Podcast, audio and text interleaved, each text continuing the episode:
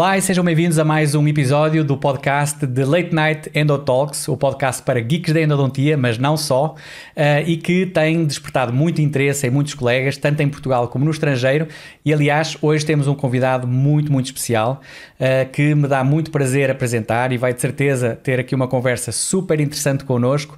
Uh, tem uma história que eu acho que é fantástica, que foge inclusive um pouquinho daquela história convencional do médico-dentista que segue endodontia e que depois fica fechado entre quatro paredes a fazer endodontia toda a vida. Portanto, eu acho que vai dar uma história muito, muito interessante. Uh, e sem mais delongas, eu vou fazer aqui a apresentação do meu grande amigo e colega também, uh, Alexandre Capelli, diretamente do Brasil, considerado por muitos o rei dos ultrassons, o sultão das pontas ultrassónicas, e cá vem ele. Uh, aqui estamos no nosso programa de hoje, o Alexandre Capelli. Bem-vindo, Alexandre. Seja bem-vindo aqui ao nosso podcast para uma conversa bem tranquila e bem informal. Um grande prazer, Rui. Eu, ah, primeiramente, eu quero agradecer pelo convite. Eu fiquei muito honrado, muito feliz. É... A honra é toda minha. A honra é minha porque, de facto, é ter, ter alguém uh, como o Alexandre, que tem uh, já uma uma comunidade de fãs gigante no Brasil, eh, que ainda não é tão conhecido na Europa como isso, mas vai ficar, eu tenho a certeza absoluta, e este podcast vai ajudar a isso.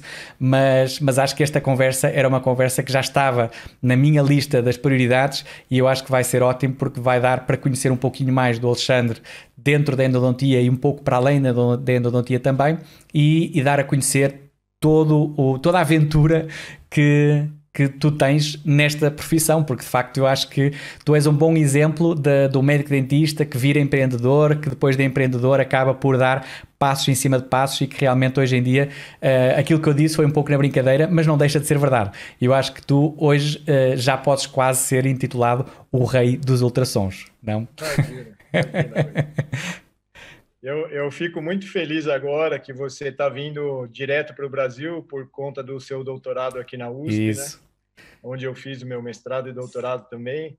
Que a gente, toda vez que você vem para cá, tem a oportunidade de sair para jantar, conversar. Exatamente, exatamente. É sempre um grande prazer. É, é ótimo porque assim acabamos por conhecermos um pouquinho melhor e eu confesso que da primeira vez que nos conhecemos e que eu acabei por saber um pouquinho mais da tua história, eu disse, bom, isto realmente é uh, fantástico e acho que é daquelas histórias de vida que vale a pena contar. Então, nesse sentido, sem perdermos mais tempo, eu ia te perguntar como é que os ultrassons entram na tua vida. Eu, quando eu me formei, eu não tinha planos de ser endodontista, Aí eu montei um, um, consultório, montei, na verdade, dois consultórios, um em São Simão, onde é a cidade dos meus pais, uhum. e um na cidade vizinha, Santa Rosa, onde é a fábrica da Hells. Isso. Que, é, tanto, tinha... uma como outra ficam pertinho do Ribeirão Preto, não? Pertíssimo. Uma okay. 40 quilômetros e a outra ah, okay. é, 70 quilômetros. Uhum. E aí eu não eu tinha a intenção de fazer ortodontia, para você ter uma ideia. Nossa. Mas só apareciam pacientes de endo no consultório que é, você está começando, a pessoa entra porque você não é famosa, não tem, entra porque está com dor, não é? Claro, lógico. E aí eu comecei a fazer endo e, as, e aí os dentistas da região, nossa, você faz endo? Então eu vou mandar para você, porque eu é o melhor cartão de visita de sempre, não é? e aí, mas eu sempre fui um apaixonado por tecnologia e eu sempre investi e ia para congressos nos Estados Unidos, tal. E o primeiro equipamento de ultrassom que eu comprei foi um Spartan. Hum, sim. em 1994. E, e, desde então fui trabalhando com ele, no, sempre no consultório. Não para fazer tantas coisas como a gente faz hoje, uhum. mas basicamente tirava um pino, ou às vezes localizava um canal, fazia algo assim. Isso. E sempre fez parte da minha rotina clínica. Mas nessa época uh, ainda fazias consulta só como generalista, não é? Não, não, não ainda como especialista nem nada, não é? Aí, em 95, eu fiz a especialização em ah. Araraquara, na Unesp, com o professor Mário Leonardo e uhum. toda a equipe, o Mário Tanomaro, o Idomeu, o Renato Leonardo, né? Uhum. E sempre utilizando. E tem uma história curiosa, porque numa dessas viagens para os Estados Unidos, Rui, eu estava, foi num congresso da ADA em Orlando. E eu passeando pelos corredores da parte comercial, vi umas meninas fazendo uma demonstração em bloquinhos de acrílico. Uhum. o instrumento entrava e saía, fazia curva. Eu, não, não. E eu com o consultório cheio de gente, né? Pensei comigo, se isso for verdade, minha vida vai se transformar. Claro, vai mudar para sempre. Trouxe isso em, isso foi em 96. Eu lembro certinho. Cheguei lá em Araraquara, coloquei em cima da mesa do professor Mário Leonardo e disse: Olha, eu comprei esse equipamento lá nos Estados Unidos, está aqui o manual, é, mas não faço ideia como usa. A minha. Estou né, trazendo e pedindo permissão se eu posso treinar aqui na especialização com, com esse motor. E aí e, foi, e, ainda te lembras qual era o sistema ou não de instrumentação? Quantec. Era o Quantec. Bem, bem nos primórdios mesmo. Nos 10 instrumentos, 10 instrumentos, sequência, né? mas o que já era uma revolução naquela época. Sim, lógico, lógico. E aí, terminando a especialização, é, eu recebi convite para dar aula, né? Uhum. E, e o pessoal foi o Maurício Camargo e o Fábio Perassi que me chamaram na época para dar aula junto com eles, uhum. mas com uma exigência. Você tem que fazer mestrado. Você não vai poder dar aula com a gente se não tiver mestrado, porque eles já tinham mestrado. Né? Exatamente. E aí eu vim fazer o mestrado em Ribeirão, na USP, com o professor Pécora uhum. que foi uma revolução na minha vida. Né? Imagino, não é? Imagino. É, ele é um gênio, sim, o professor Becker tem uma cabeça sensacional. É uma referência, referência mundial mesmo. Eu lembro bem de o nome dele. Eu, eu, eu ainda não tive o prazer de o conhecer pessoalmente, mas eu acho que agora, durante este período que eu estou a fazer o doutorado lá, que isso vai acabar por acontecer. Mas, mas de facto, uh, o nome dele sempre esteve presente e eu sempre que procurava coisas, na, inclusive na internet, nos tempos em que a internet ainda tinha muito pouca informação, e o nome dele sempre aparecia. Era incrível. É, ele sempre foi um incentivador do uso da, da mídia digital e ele, é. ele nunca publicou livro, para você ter uma ideia, Rui. É ele mesmo? falava que a, a, informação tinha que ser disponibilizada, né? Olha, não sabia e, disso. Então, aí eu fui fazer mestrado com o professor Pecra, aprendi muito com ele, Rui. Uhum. E quando você vier para cá, eu faço questão de te levar para conhecê-lo né? Ah, vai ser uma honra, vai ser uma honra. É, vão ser horas e horas de uma conversa super agradável. Sim, eu já, já ouvi falar muito dele, inclusivamente da sua, da sua uh, incursão pela, pela produção de cerveja, não é? Que ele também acabou por... Sim, sim, sim. e, e quando eu saí, terminei o mestrado e fui para o doutorado, ah, no mestrado a gente desenvolveu uma técnica que está disponível na internet, uhum. se chama Free Tip Preparation. Ok. Preparo com a ponta livre. Tá lá, pécora e capelli. Preparo uhum. com a ponta livre. E o que é que, que, é que essa técnica tinha? Uh, dá para explicar assim num instantinho como é que era a técnica? Dá. dá. Que, todos os sistemas da época é, traziam a ideia do, da instrumentação crown down Isso. quiseram fazer a adaptação do crown down para a técnica rotatória. Uhum. Mas isso não funciona, porque o instrumento rotatório, na verdade, quando eu trabalho na técnica crown down do maior taper para o menor, Sim. eu sempre coloco a parte mais delicada do instrumento, que uhum. é a uhum. ponta para trabalhar. Isso. E a grande massa metálica, que tem resistência à torção, nem toca as paredes do canal. Uhum. Então, o que, que a gente fez várias sequências e bolou e treinou em dentes, fazendo uma simples alteração, ou seja, você criando um caminho com um instrumento de menor taper. Uhum. Vou dar um exemplo. O instrumento 2502. Ok. Né? E depois ampliando 2504, 2506, você caminha com os instrumentos 04 06 no interior do canal com a ponta livre. Uhum. Então, toda vez que você usa esse raciocínio, a chance de você quebrar a ponta do instrumento lá dentro é muito pequena. É muito menor. É muito menor. Uhum. É. Então a gente é, batizou essa técnica de free tip. Lógico uhum. que não, não são em todos os momentos que a ponta está livre, porque toda vez que eu preciso ampliar o canal de 25 Sim, é, claro, lógico, acaba, mas, mas a quantidade uh, que toca é bem menor, não é? Ou seja, a área. Exato. Então, o que a gente percebeu com essa técnica, Rui, uhum. depois dá uma olhadinha, tem PDF gratuito na internet lá. Eu vou procurar. O, o que a gente pretendia com ela era fazer com que o instrumento trabalhasse em pequenas faixas dentro do canal e nunca numa grande área, numa Isso, grande extensão. Exatamente, que era para limitar a, a, área de contacto, não é? Que é o pior que pode haver. E com o sucesso dos trabalhos, e em 2003, uhum. o professor Pécora decidiu colocar essa técnica na graduação da USP.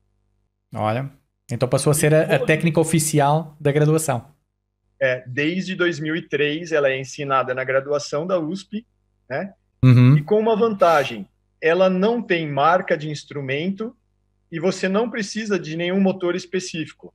Tanto uhum. é que na época a gente trabalhava com o motor da Antogiro, um contra-ângulo redutor. Sim, sim. Eu lembro então, desse. Então o aluno podia, podia comprar, inclusive, um 02 da Race FKG, uhum. um 04 da K3, na época que era o que tinha, né? Sim. E um 06 de outro. É, ou seja, Sim, era da Profile, por exemplo. Ou seja, a gente podia ir saltando de sistema em sistema. Era só manter a mesma a filosofia de base e aí dava para jogar um pouco com o sistema. Isso, isso. E aí, diante do sucesso da implementação dessa técnica, a gente foi chamado de louco por todo mundo, né? Onde já se viu colocar rotatório na graduação e tal. E é, é, havia já muita graduação que tinha rotatório na, no seu programa ou isso era uma coisa assim bem, bem inovadora? Nós somos, os pioneiros na América Latina. Mesmo? Da América Latina inteira, incrível. 2003, né? Sim, sim, sim, sim, sim, sim. É, é, é, então era uma coisa. E com o sucesso da técnica, uhum. uma empresa francesa, Rui, não sei se ela existe ainda, a Thomas, que é, faz parte de uma grande empresa de instrumentos pneumáticos, a FFDM Pneumatic. Uhum, uhum ficou sabendo disso e me chamou para desenhar uma linha de instrumentos de níquel titânio para eles. Olha Imagina, só. né? Eu, aluno de doutorado, morando aqui no interior de São Paulo, ser convidado para desenhar uma linha de instrumentos e tal. Sim. E então nós fomos para a França, eu, o professor Pécora, conhecemos a fábrica, ficamos lá uma semana discutindo o contrato, isso e aquilo. Uhum e começamos os projetos. E na época eu disse para eles, na minha opinião, grande, um dos grandes problemas da instrumentação mecanizada é o início. Uhum. Né?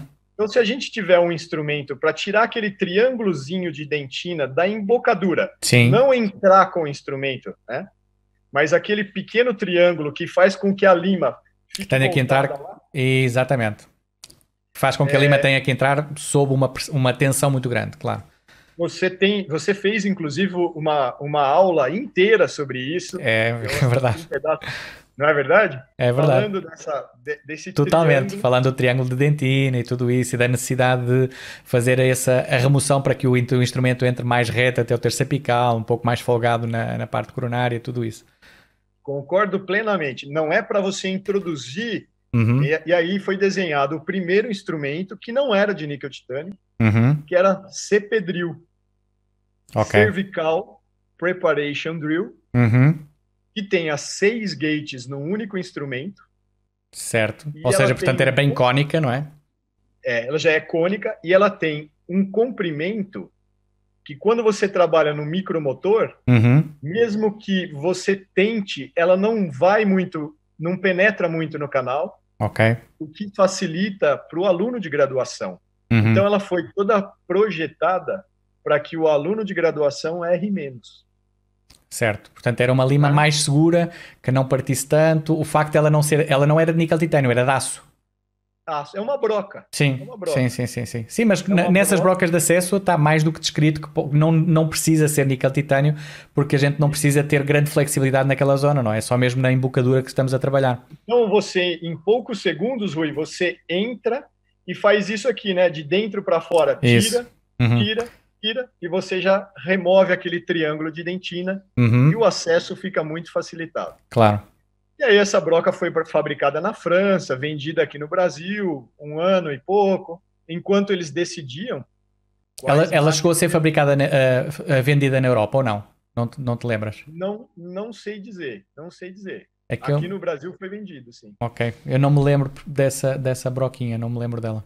A Thomas, na verdade, é uma empresa muito pequena no Sim. cenário endodôntico, né? Uhum. Mas é uma empresa antiga. Eles dizem que a linha tem mais de 90 anos já. Uhum. É, eu não sabia que, que era tão antigo. Mas eles, eles trabalham.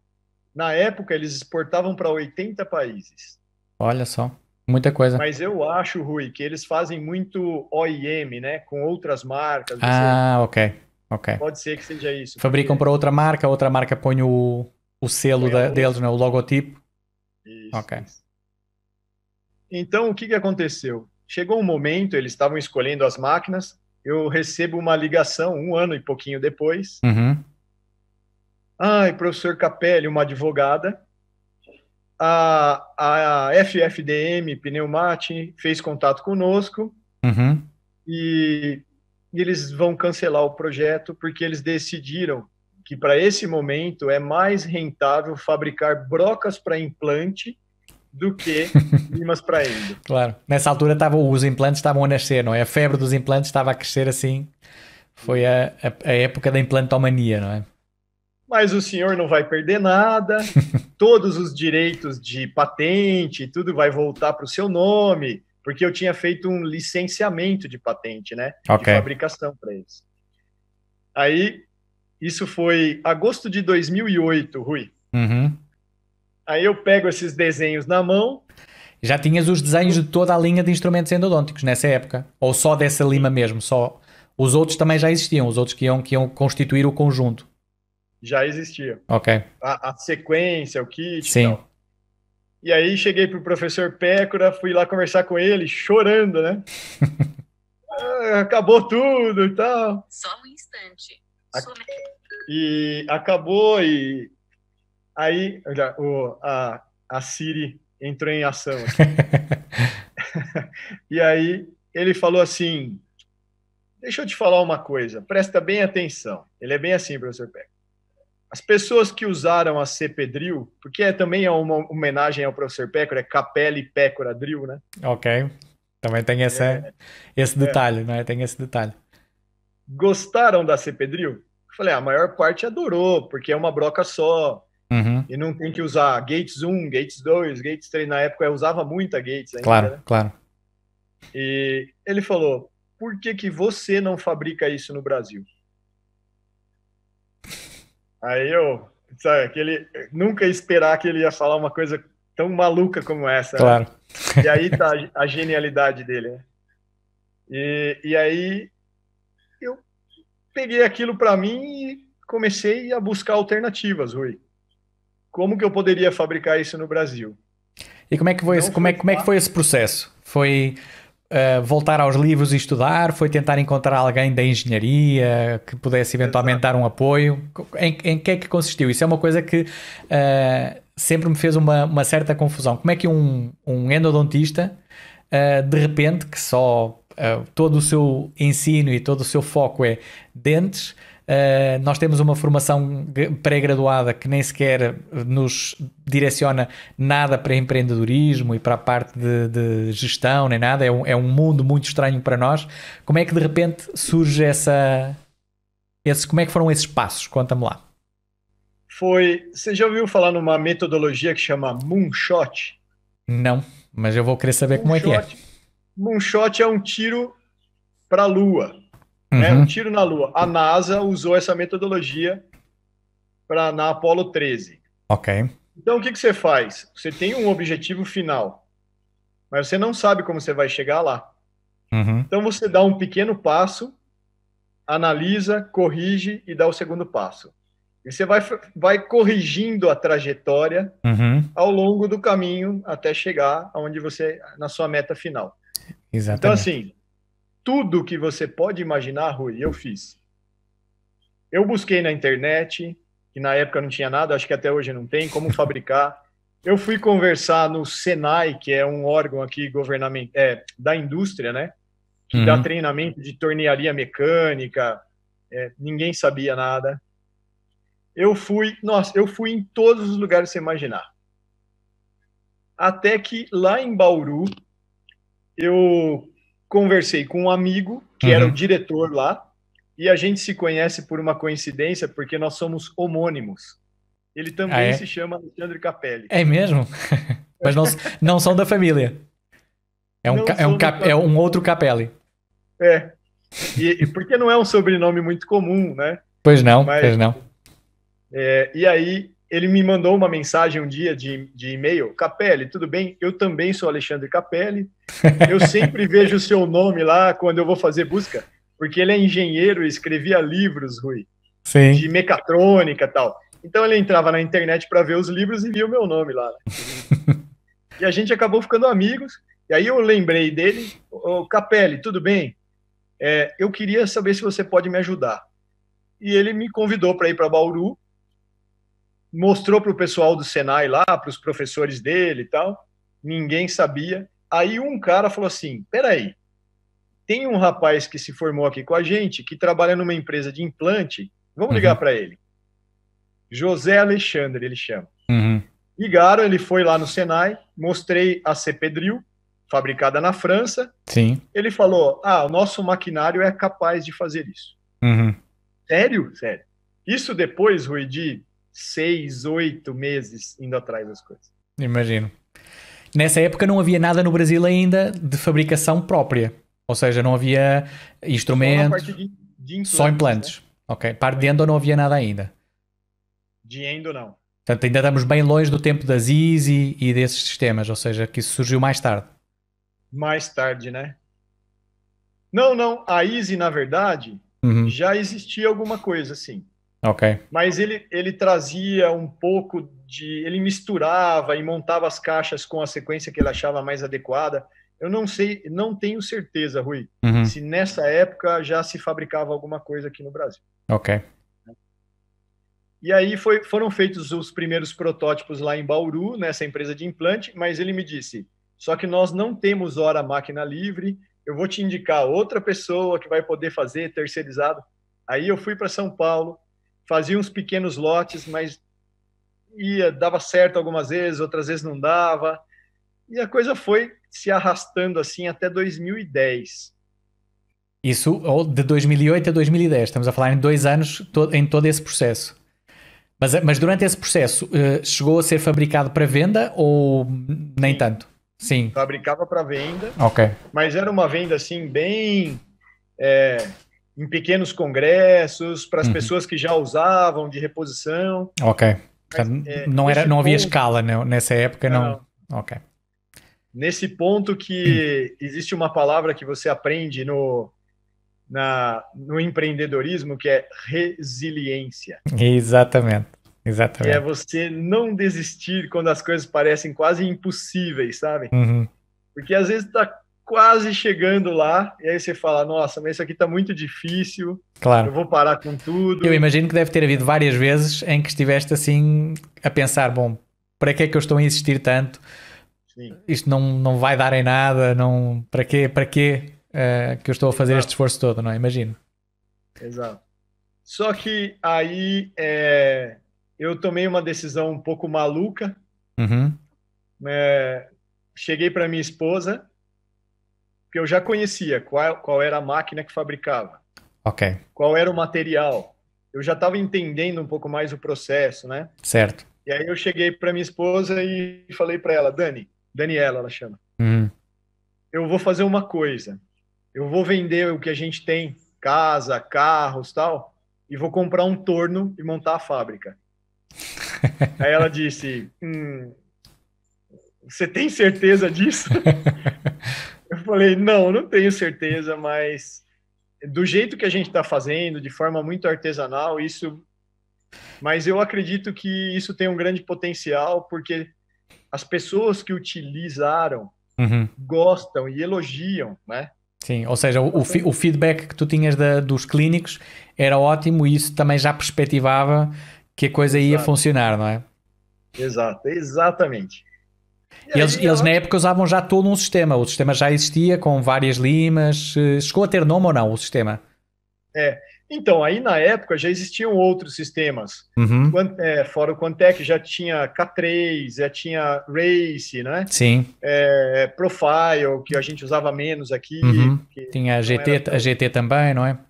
GT. Então, não era uma broca é, específica. Então, naquele momento, a gente fabricava só a Cepedril. Só a Ah, ok. Só a Cepedril, ok. okay. Só a Cepedril. Né? E aí, fabricava a Cepedril. Depois a gente fez uma versão mais... É, que a gente batizou de Triple Gates, que é, é só Gates 1, 2 e 3. Né? Ok. Né? E também o pessoal se adaptou muito facilmente e começou. E um dia, Rui, eu estou num congresso lá em São Paulo e o Mário Zuolo estava no mesmo congresso. Uhum. E o Mário disse: Capelli, na época ele fumava ainda, agora ele parou de fumar. Capelli, vamos lá fora que eu preciso, tô querendo fumar um cigarro, vamos bater um papo. Uhum. Aí o Mário falou assim: Capelli, você fabrica essas brocas com esse design tão complexo e tal, por que você não faz ponta de ultrassom? Aquilo, eu falei, nossa, Mário, que você abriu um, uma luz, assim, né? Porque eu sou um usuário de ultrassom há muito tempo. Uhum. Toda vez que eu tenho que comprar ponta de ultrassom, tenho que pedir favor para alguém que vai para os Estados Unidos trazer no bolso. Sim, sim, sim. No Brasil custava absurdamente caro uma ponta de ultrassom. Uhum. E aí nós começamos a fabricar é, com ajuda e dica e teste do Maurício Camargo, do Mário Zuolo, do uhum. Leandro Pereira, todos esses brasileiros que a gente sabe que são Sim.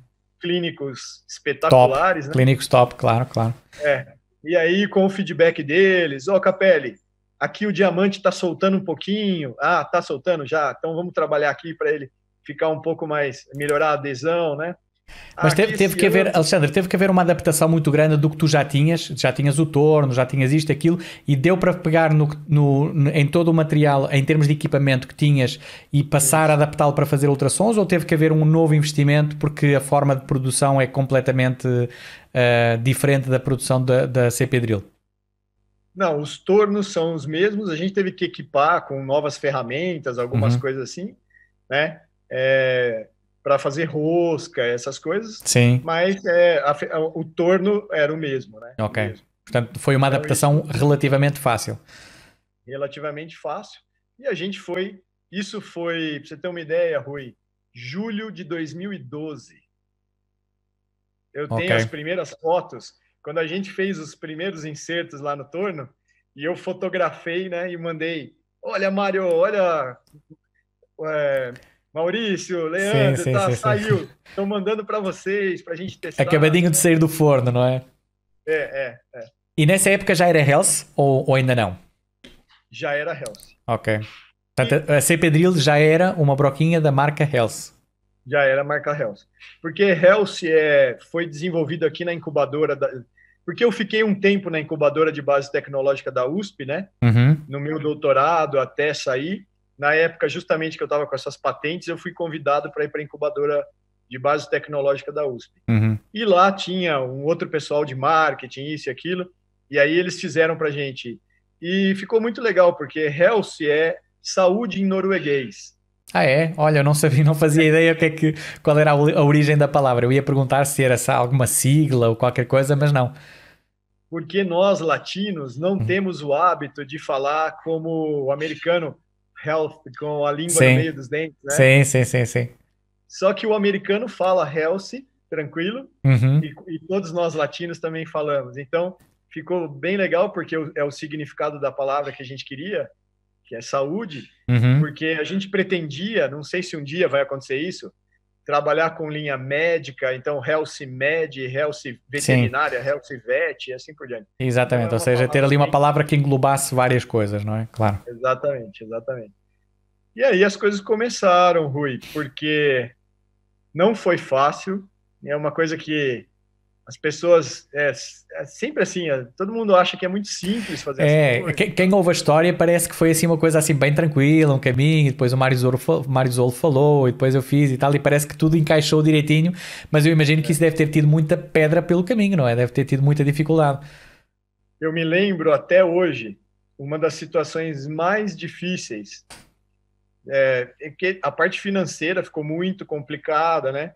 Então, quando instalou a máquina no galpão lá que eu aluguei, uhum. tive que contratar funcionário e tal. e chegou a, a, a, primeira parcela que eu, que eu tinha que pagar do torno, né? Uhum. Tipo, eu olhei o valor assim, pus a mão na cabeça e pensei, nossa, o que, que eu fui fazendo? que loucura que foi essa? E, mas vamos trabalhar, a, a, ideia era essa. Claro. Então, às vezes, a gente trabalhava até não sei que horas da noite para tentar acertar as geometrias e fazer o máximo possível para ficar. Essa parte de desenvolvimento levou muito tempo ou não? A parte do, do afinar até que os instrumentos saírem, saíssem bem direitinho como, como era o desejado? Demora muito, é, parece uma coisa simples, mas é, muitas coisas ajudaram nessa etapa, Rui. Talvez a coisa que mais me ajudou nessa etapa de tudo, tudo que foi ter aprendido método de pesquisa. Uhum tudo que eu aprendi na USP com o professor Peco e tudo que eu aprendi de metodologia, a gente aplicava para poder fazer as comparações. Então, fazia às vezes três, quatro modelos diferentes. Sim, ou seja, e, basicamente o dia a dia era fazer pesquisa científica, não é? Era quase. Exato. Agora vamos fazer aqui, depois vamos comparar com outra, com outra amostra e depois no final Exatamente. ver. Ok. Então no, no final e até hoje a coisa funciona assim. A uhum. fábrica ela é um, e o dia que você vier aqui, faço questão de te levar lá. Ah, vai ser um Ela gosto. é um laboratório, é um laboratório de pesquisa aplicada. Uhum. É um grande laboratório que a gente pensa, conversa com as pessoas, tenta atender a necessidade das pessoas, né, dos colegas dentistas. E agora a gente não só na Endo, está fazendo isso o professor Márcio Grise, da periodontia, uhum. o professor João Batista Neto, lá da USP de São Paulo, a professora Marina Conde, periodontistas que são, assim, sensacionais, ajudaram a gente a desenvolver a linha de pério. É, agora a gente está fazendo bem forte a linha de estética, inclusive para essa uhum. parte de CAD-CAM, é, cirurgia, né, corte de osso, a parte de osteotomia, bucomaxilo. Então, assim, a gente vai ampliando a linha, vai conversando. Sim, é que a linha da Health neste momento já é bem grande, não é? Já... Quantas pontas é que tem neste momento a Health?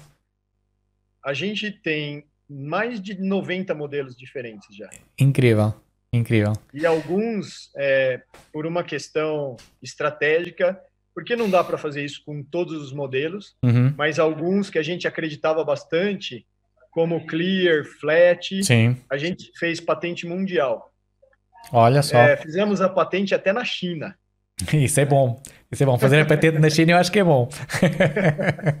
Para garantir um pouco que a coisa lá, porque eu sei que quando a patente existe na China, isso complica um pouquinho mais quando eles têm que fazer, quando eles vão fazer cópias e não sei o que e tal. A patente lá ajuda exato, bastante. Exato. É, não, porque assim, então a Clear e a Flat, que são insertos que a gente está tendo aí um sucesso Sim, muito é verdade. Grande, né? São, para mim são os maiores revolucionários da endodontia dos tempos modernos, não haja dúvida. Obrigado, é obrigado. E agora, inclusive, faz pouquíssimo tempo saiu um trabalho do Gustavo de Deus uhum. no International, mostrando que ela é muito eficaz também na parte na, na preparação de canais achatados, né? Exatamente. Você pode complementar o preparo. Uhum. Então a Clear, ela serve não só para retratamento, mas como para é, auxiliar no preparo de canais ovoides e achatados, né? Uhum. E, então, assim, a gente está bem contente porque a coisa não para, é, Exatamente. é muito dinâmico. E essas tá pontas foram surgindo da tua cabeça, o design das pontas, ou era um pouquinho por sugestão dos clínicos e que diziam, Capelli, se fizesse agora uma ponta que desse para fazer isto, uh, era uma boa ideia, ou seja, a, a ideia era o clínico que sugeria e tu inventavas um design ou tu inventavas e davas ao clínico, olha, experimenta a ver se consegues fazer isto também? É, a maior parte das vezes a coisa, o processo ele acontece dessa forma. Uhum. O clínico traz a dificuldade, uhum. né, e a gente vai testando vários desenhos e vai fazendo até até chegar num, por exemplo, a Clear Uhum. Apesar de ser um design super simples, que é uma micro headstone, né? Sim. A gente tem só um cone na ponta da Clear, né? É, levou uh, mais de um ano para a gente chegar naquele design final. É mesmo? Eu testei muita, é. Porque você vai testando, testando, testando. Aí e tem, até... tem, tem, tem muito erro no processo? Ou seja, Sim. tu fazes uma e ela não funciona porque parte, ou faz uma e ela não, não limpa direito. Isso acontece Exato. muito? Exato. É, é, é, tentativa e erro. Uhum. É, é moonshot, moonshot total. é. Então, às vezes a gente vai, mas agora, depois de todos esses anos, a gente já, já tem conhecimento Sim, lógico. Imagino que agora já é mais tem... fácil, não é? Isso, porque alguns insertos agora derivam de outros modelos. Exatamente. Exemplo, a Finder. Sim, a, Finder, a famosa Finder. Ela é exatamente o mesmo inserto da Clear. Ah, Só olha. Que, ao invés de ter um conezinho na ponta, uhum.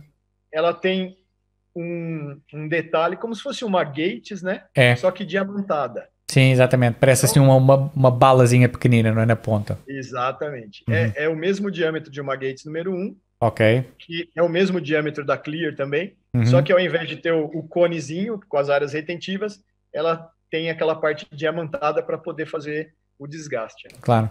O então, processo, o processo de um colocar pouco... o diamante é muito complicado ou não? Porque não é assim tão, tão frequente nós vermos pontas de ultrassom com diamante uh, como revestimento. E também já é, tenho visto estudos em que, inclusivamente comparando as da Health com, com marcas da concorrência, em que o, o, o diamante das, da concorrência é bem mais fraco, tem menos diamante, etc. Como é que é esse processo? É, uma, das, uma, das, coisas que, que eu acredito terem ajudado no sucesso da empresa fora do Brasil, inclusive, uhum. a gente hoje tem, das 50 universidades americanas, Wei, é, 10 tem no curso de pós-graduação o nosso inserto. 20%, a gente está bem é contente. É muita coisa, claro. É, e, e, esse sucesso eu acho que se deve à qualidade da diamantação. Uhum. A gente é, é, O fato de eu ser dentista, eu acho que ajuda muito, né? Ah, eu não tenho dúvida gente, nenhuma. E, e endodontista ainda, a gente é muito detalhista, né? Claro. E, e, a gente toma muito cuidado em todos os aspectos. E o diamante, o importante dele é a seleção do diamante, eles têm que ter o mesmo tamanho, a mesma distribuição, porque isso garante uma colagem melhor, isso faz uhum. com que a durabilidade seja maior. Exatamente. Né?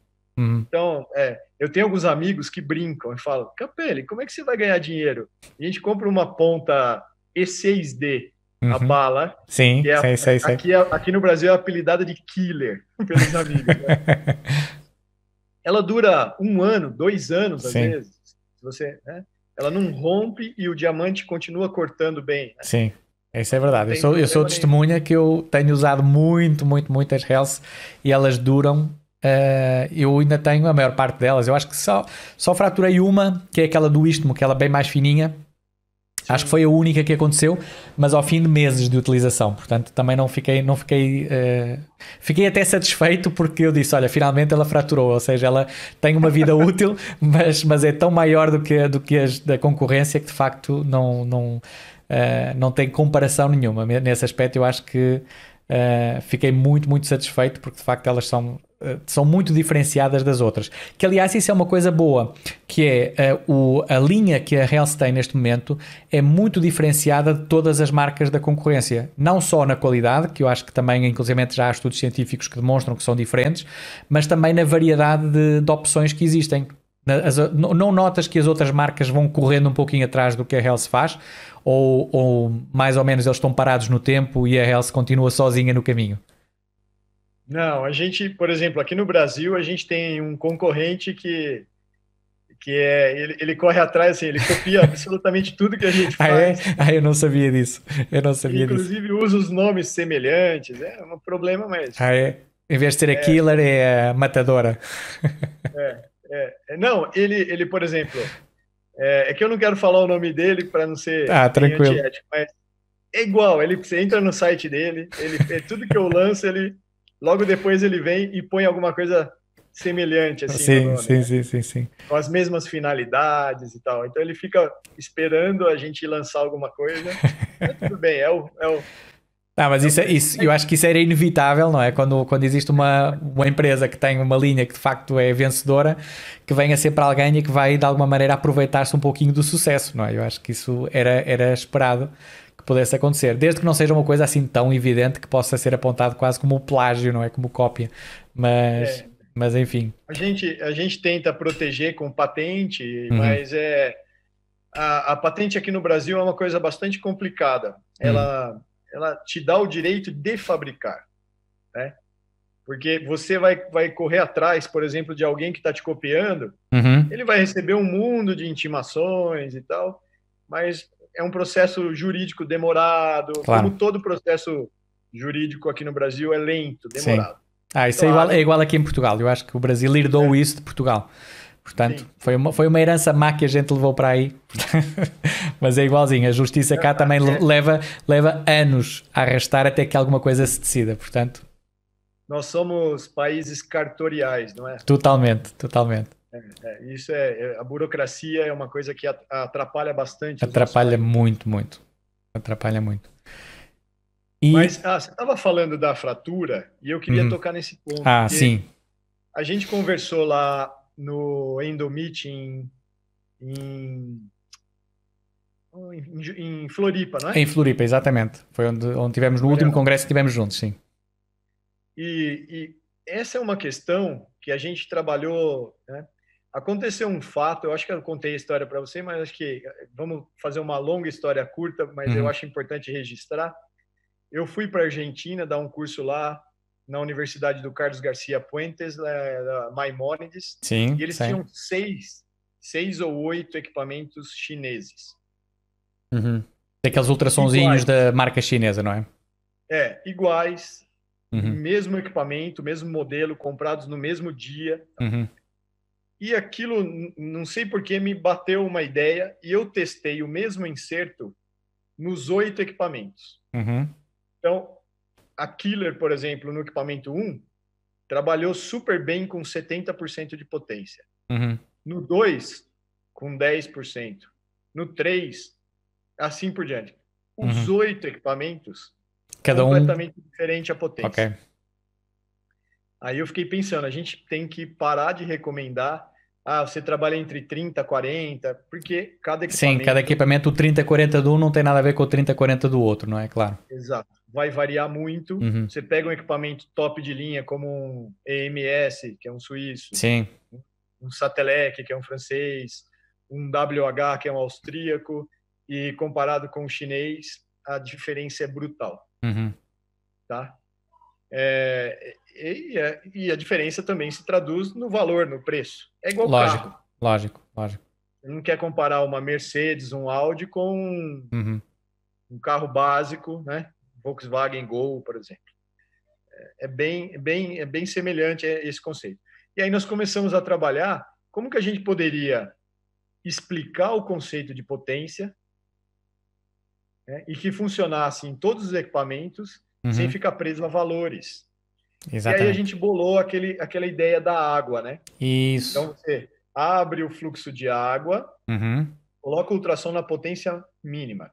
Abre o fluxo de água, ele tem que gotejar rápido, e aí você gradativamente vai aumentando a potência até que você enxergue uma microvaporização. Uhum. Quase como se fosse é um uma, uma nuvenzinha que vai formando, não é? Começa a formar aquela nuvenzinha uma nuvenzinha de água. Aí, na Endo, por exemplo, como a gente trabalha muito sem água, uhum. você desliga a, a, a, água e vai trabalhar seco. Certo. Qual que é a potência? Não importa. Se você quiser ser, fazer uma tabela e marcar, sim, mas sim, é sim, uma sim. coisa tão, tão rápida para ser feita. Claro. Acaba por ser ali uma forma quase visual da gente, ok, deixa-me acertar a potência deste instrumento aqui. Vou, tá, faz o testinho, quando vir aquela nevoazinha, ok, está bom, e nem precisa olhar qual é a potência, porque o que importa é que aquele aparelho, com aquela ponta, tem que estar naquele número, não é? Independentemente de ser 30, 40 ou o que for, não é? Exatamente. Uhum. E esse valor, Rui, não é um valor fixo. Ele começa com uma nevozinha, Sim. você vai aumentando a potência, mas qual que é o ponto máximo? Uhum. É quando a água espraia e não chega até a ponta. Então ela espalha okay. Ou seja, começa aquela nevoazinha que, que, envolve o instrumento e numa determinada altura ela parece quase começa assim a ser empurrada para os lados, não é? Fica assim só quase um, um esguichinho. Aí você passou da potência okay. ideal. Até aí já estamos em, em, em, modo de risco de fratura. É. Ou até de, de danificar o equipamento, porque Sim. aquilo gera muito aquecimento. Isso, exatamente. na verdade, os equipamentos de ultrassom não foram é, desenvolvidos para é, para serem usados sem água, como uhum. nós utilizamos. Sim. Então, um cuidado, são dois cuidados importantes. Primeiro é fazer esse controle de potência. Segundo, Rui, é a, o tempo de uso. Eu não deveria usar. O tempo de uso contínuo, não é? Contínuo, ou seja, enquanto ele está a vibrar. Ok. Exato. Por mais de 30 segundos, 20, 25, 30. Uhum. Se você for. Se você está trabalhando com o microscópio, você vai ver exatamente que é um tempo, inclusive, lógico. Sim. Porque quando você está localizando um canal calcificado, uhum. depois de uns 20, 25 Sim. segundos, é forma é preciso tanto é, é preciso parar, limpar aquela zona e depois voltar outra vez lá. Portanto, é o tempo ideal para parar, limpar, uh, se calhar pôr o aparelho com água para arrefecer um pouco o, o, o transdutorzinho e voltar outra vez a trabalhar, não é? Isso é o ideal, uhum. porque você ajuda abrindo a porta de água, você vai lavar muito bem uhum. a cavidade, né? A abertura e simultaneamente você está refrigerando todo o conjunto. Uhum. Isso aumenta a vida útil, né? a longevidade do seu equipamento. Do equipamento. Se você não faz essa manobra, provavelmente em 4, 5 anos você vai ter que trocar a caneta, o transdutor que a gente chama. Exatamente, exatamente. Se você faz essa, essa manobra, você aumenta. Capelli, já não, não imaginas ao longo da minha carreira quantas canetas eu não tive já à conta disso. E eu acho eu que eu, agora eu entendo o porquê. E que volta e meia ela deixava funcionar, o técnico ia lá, ah, doutor, isto já não funciona, tem que trocar a caneta. E eu fui trocando. Eu, eu acho que bem mais de 10 eu devo ter tido. É, é exatamente por, por isso, né? Eu me lembro lá que em, em Floripa, você até chegou a comentar comigo, a hora uhum. que eu te mostrei, você falou, Sim. Muito legal isso, porque ninguém tinha pensado numa explicação como é. essa e serve, não serve só para o nosso inserto, não tem problema. Claro. Sim, acaba por ser um conhecimento geral. É um conhecimento geral. Você e, pode e com esse, inserto. Com esse conhecimento, uh, Alexandre, nós podemos usar qualquer aparelho ou ainda assim aqueles aparelhos chineses não são muito recomendáveis?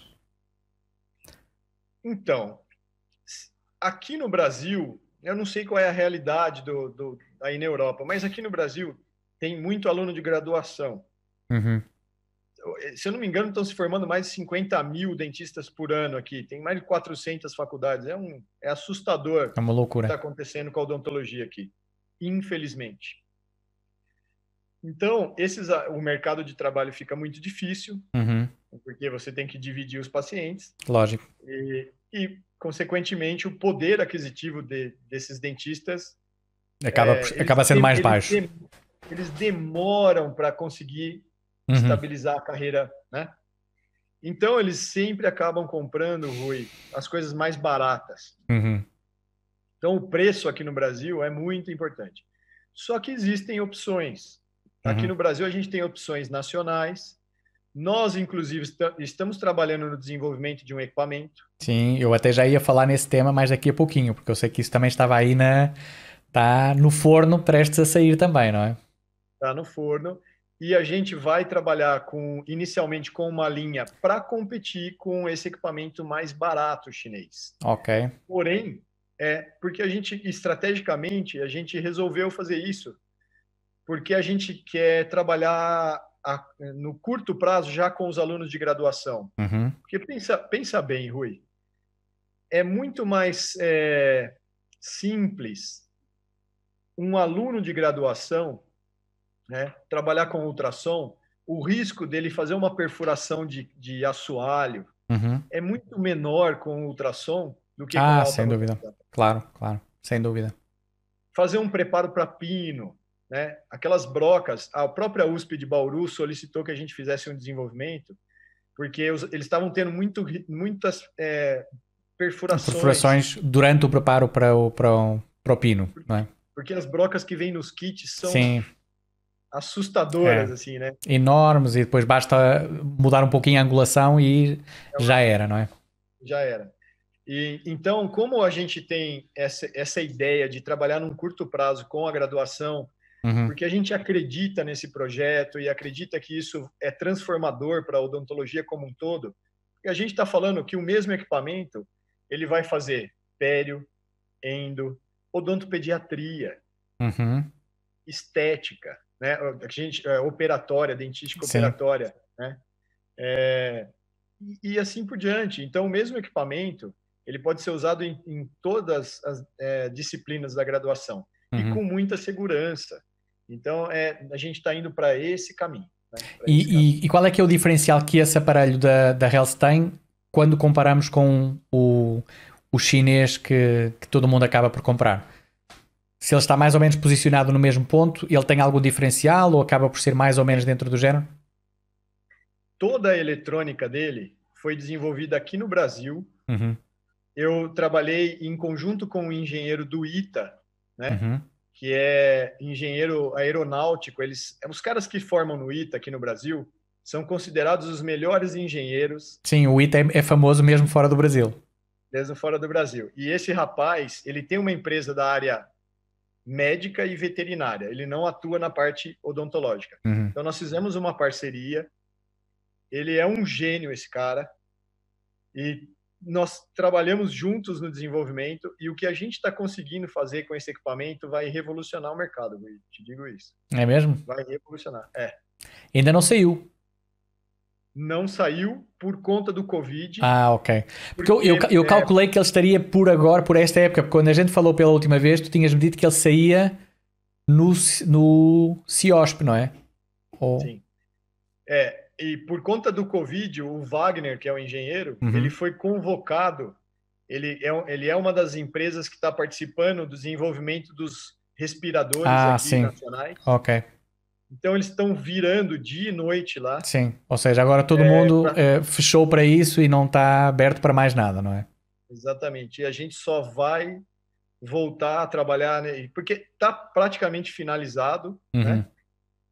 E vou te falar algumas coisas. Por exemplo, é, uma, uma das coisas que a gente tem equipamentos para medir é então você conecta a caneta, o transdutor. Sim e você consegue medir a qualidade mecânica desse, desses transdutores. Então, você pega um Action Satellite, uhum. ele dá 400, 500 de QM de qualidade mecânica. Uhum.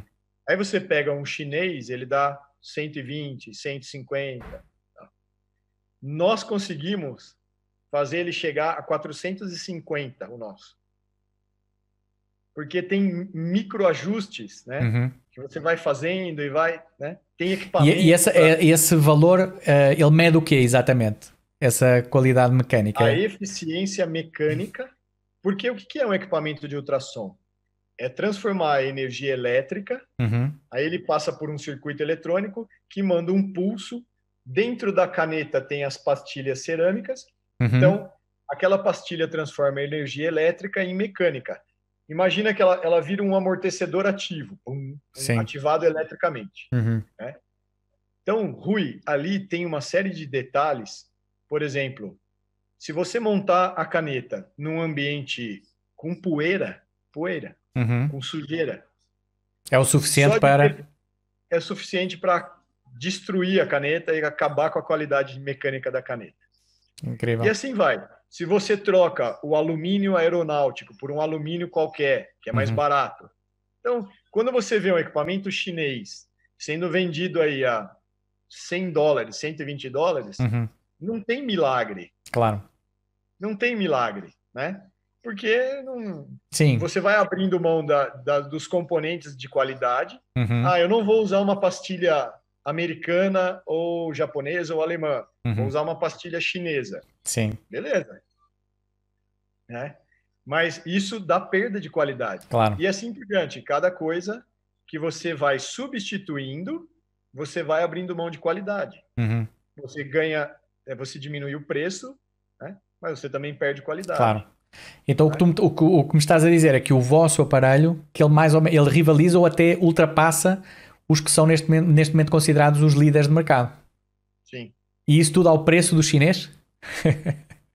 aqui no Brasil, por exemplo, aqui no Brasil, a gente tem um problema. Não sei aí em Portugal, a gente tem taxas de importação muito altas. Sim, eu sei que aí são, são. Aqui também temos, mas eh, não é tão alto como no Brasil. Eu sei que no Brasil é bem mais complicado. É, então, aqui, quando o equipamento vai para o mercado uhum. para ser vendido pro dentista, ele chega a custar 10 vezes o valor do equipamento FOB, né? Uhum. Com, ainda mais agora que o câmbio nosso explodiu. Nosso, uhum. no, no, o real desvalorizou bastante com relação Sim. ao dólar por conta de tudo isso. Então, é, o, o, valor dos produtos acaba sendo multiplicado por 10. Então, isso quer dizer o quê? Se eu pego qualquer coisa que custa 100 dólares, né, uhum. ele vai custar mil é, e tantos reais aqui, né? Ok. É, isso é bastante complicado. Então, para esse mercado. Agora, é, sempre é difícil competir com o chinês fora do Brasil, né? Uhum. Porque eles vendem muito barato, né? Sim. Muito barato. Sim, mas eu acho que também há o fator qualidade, não é? Eu acho que todo mundo, toda, toda a gente que eu conheço, e aqui o, o, tu ias falando há pouco que os alunos de graduação usam mais os, os chineses, e a gente cá em Portugal tem exatamente o mesmo problema. Nós temos alunos de pós-graduação que por acaso este ano acabaram por fazer um esforço, e foi mesmo um esforço que eles fizeram para ir uh, comprar um aparelho de mais qualidade, mas uh, a grande maioria deles acabam por escolher aparelhos chineses porque obviamente que assim no orçamento bem apertadinho que eles têm uh, acaba por fazer sentido. E eles pensam bom é só durante a graduação depois quando uh, a minha carreira tiver um pouquinho mais mais evoluída eu eventualmente invisto numa coisa um, um pouquinho melhor. Portanto essa questão coloca-se efetivamente. Mas então, mas Rui uma das coisas que você pode perceber então é, você vai ver que esses alunos que compraram os chineses é uma característica desses equipamentos totalmente diferente de um Action uhum. Satellite, né? Quando você trabalha com Action, ele vai soltando a potência gradativamente. Uhum. O chinês, ele como que dá um pulso uhum, uhum. para achar a ressonância de trabalho. Certo. E muitas vezes nesse nesse pico que ele faz. Logo, ele no, logo no início do teu trabalho, não é? Dá aquele pico e depois então é que ele ajusta um pouquinho. Exatamente. Okay. Na hora que você pisa no pedal, uhum. ele dá aquele pico, aí se o inserto é mais calibroso, uhum. não tem problema. Sim. Mas se ele é mais delicado, como a gente precisa na Endo, Sim. ele acaba rompendo. Ele acaba e, rompendo. Exatamente. Eu já tive, e nós já tivemos inclusivamente uh, alguns colegas que compraram todos na mesma época, todos o mesmo chinês, e depois havia um que andava a chorar-se nos cantos a dizer o meu está estragado, o meu não funciona, o meu não funciona, e eu agora entendo que se calhar tinha a ver com isso, ou seja, as potências não têm nada a ver uns com os outros, é completamente diferente, e essa questão dele, dar, dele fazer esse impulso assim bem potente no início pode ser explicação, porque muitas vezes de facto a ponta parte logo no, no início, quando a gente toca no pedal é quando o instrumento fratura, sobretudo instrumentos mais delicados e acabam por, por sofrer mais isso. Portanto, é uma, é uma explicação que faz todo, todo, todo sentido. Na, na prática Exatamente. clínica a gente vê isso e agora dá para entender o porquê. Exatamente. É, é, é uma questão simples. Ele está buscando a, a uhum. ressonância de trabalho e, e a, ele dá um pico e, e às vezes nisso ele, ele parte o inserto delicado. Uhum. Né? Exatamente. Aqueles aparelhos que têm aquele modo endo, que também há uns chineses que têm, tem um botãozinho ah. que a gente coloca. Isso faz o quê na, na prática? Ele reduz um pouco a. Não? Você lembra, você lembra na década de 70? Sim. Que a gente chegava a aprender, né? É, eu, quando fiz especialização, tinha um professor que dava a parte de ultrassom, o Fábio Berbert, filho do uhum. professor Alceu Berbert, uhum. lá de Bauru. E, e aí tinha aquela técnica de preparo com limas ultrassônicas do canal. Sim, sim, isso eu lembro. Que foi completamente abandonada. Sim porque não funcionava. Exatamente. A Lima zipava o canal, não é? Isso, exatamente. Dava uma quantidade de, de acidentes e erros tremenda. Exato. E, e o que, que aconteceu? Esses equipamentos, para você ter uma ideia, eles são tão ultrapassados que eles são equipamentos que foram desenvolvidos naquela época. Olha só. Nossa. Então, quando você ia usar a Lima, uhum. você apertava o modo Endo, que era é. uma tentativa de reduzir a Baixar um pouquinho a potência para ver se não partia tanto. Ok. É. Mas hoje, por exemplo, quando você vai usar um inserto de câmara pulpar, né? Uhum. Não tem. Eu falo para todo mundo, esquece quem tem equipamento modo é, general, né? G, Sim. G Sim. É, é, P e, e, e Endo. O, Endo. Uhum. Esquece, trabalha sempre no, no G ou uhum. no Scalar no, no, no S. Uhum. Né? Agora, se o equipamento ah, Rui, olha só, são tantas, são tantas variáveis, é difícil. Esses equipamentos chineses também têm um outro problema.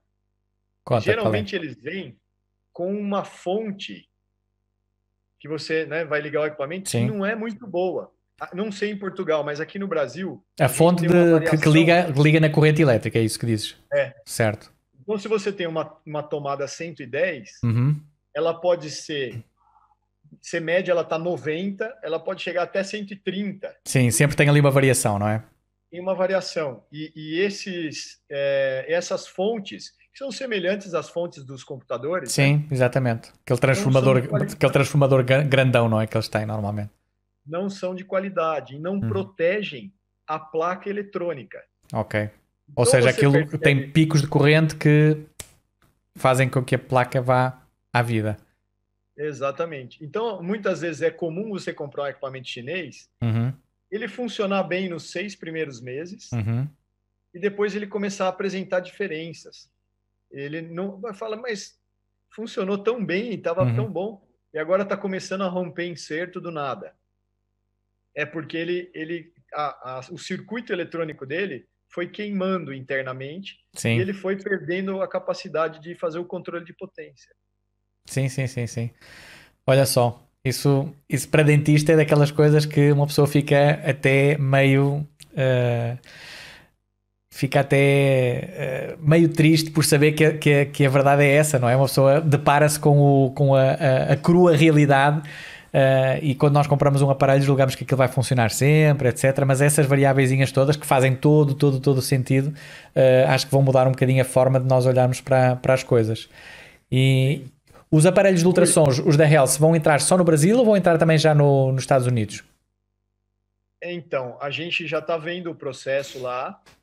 É, quais são as fases que a gente. A ideia é. Porque o processo, é um, o processo é diferente, não é? Ponto é uma coisa, aparelho é outra é. coisa diferente, não é? É, todo, todo equipamento eletromédico, uhum. ou seja, todo equipamento médico que vai ligado na corrente elétrica, Sim. ele tem uma norma especial. Uhum. Uma norma. É. E aí você tem, cada país, aqui no Brasil a gente chama de Inmetro, uhum. né, que é o Instituto de Metrologia. É, você encaminha o equipamento para lá, ele passa por uma bateria de testes uhum. e ele tem que, é, por exemplo, um dos testes eles ligam o equipamento, se eu não me engano, em 10 mil volts e, e o equipamento não pode passar nenhuma corrente para o paciente. Certo. Que faz todo sentido. Claro. É uma questão de segurança, né? Uhum. É, e, e, outros testes é, que são feitos. Nos Estados Unidos, quem regula isso é o FDA, uhum. são outros testes, né? Então, a gente está vendo, porque a ideia, claro, claro, é tentar vender em vários países. Lógico, lógico, lógico. Mas é um processo complicado, imagino, não é? É, começando aqui pela América Latina, porque a América Latina aceita o registro nacional, a Anvisa, né? Uhum.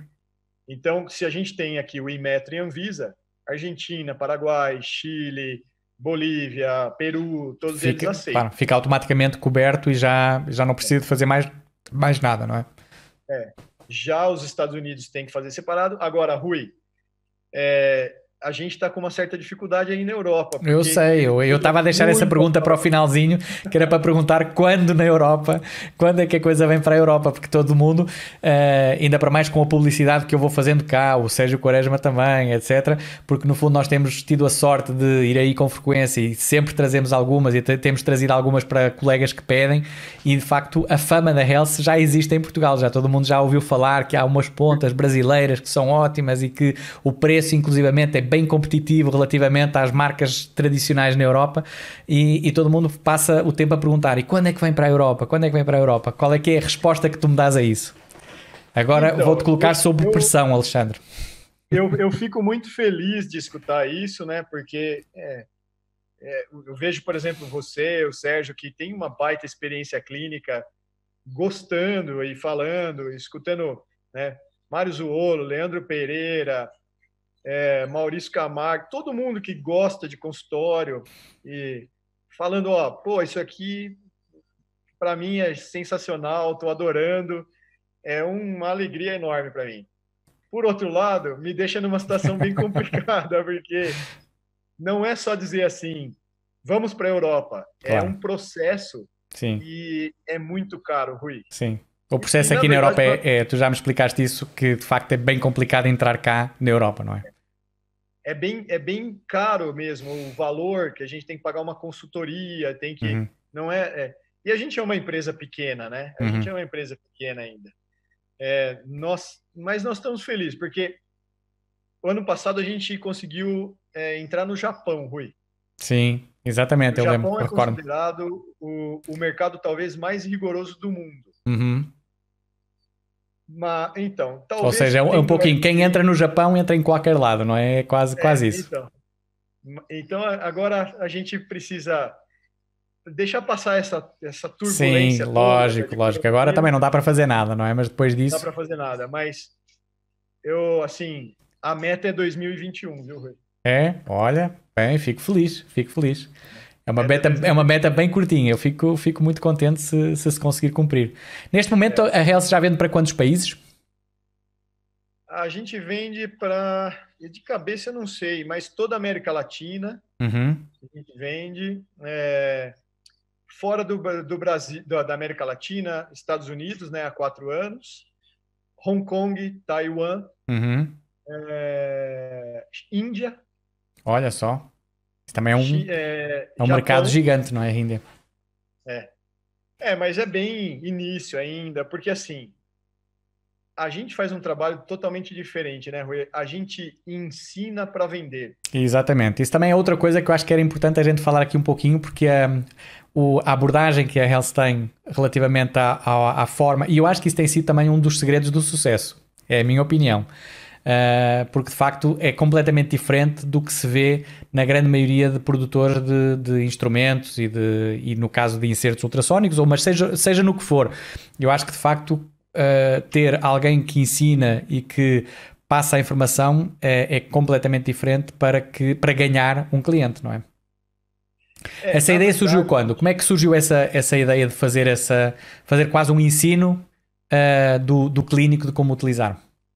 Bom, antes de, de eu ser empresário, dono da Helsi, eu era professor. Eu fiquei 10 anos na graduação da USP, né? Uhum.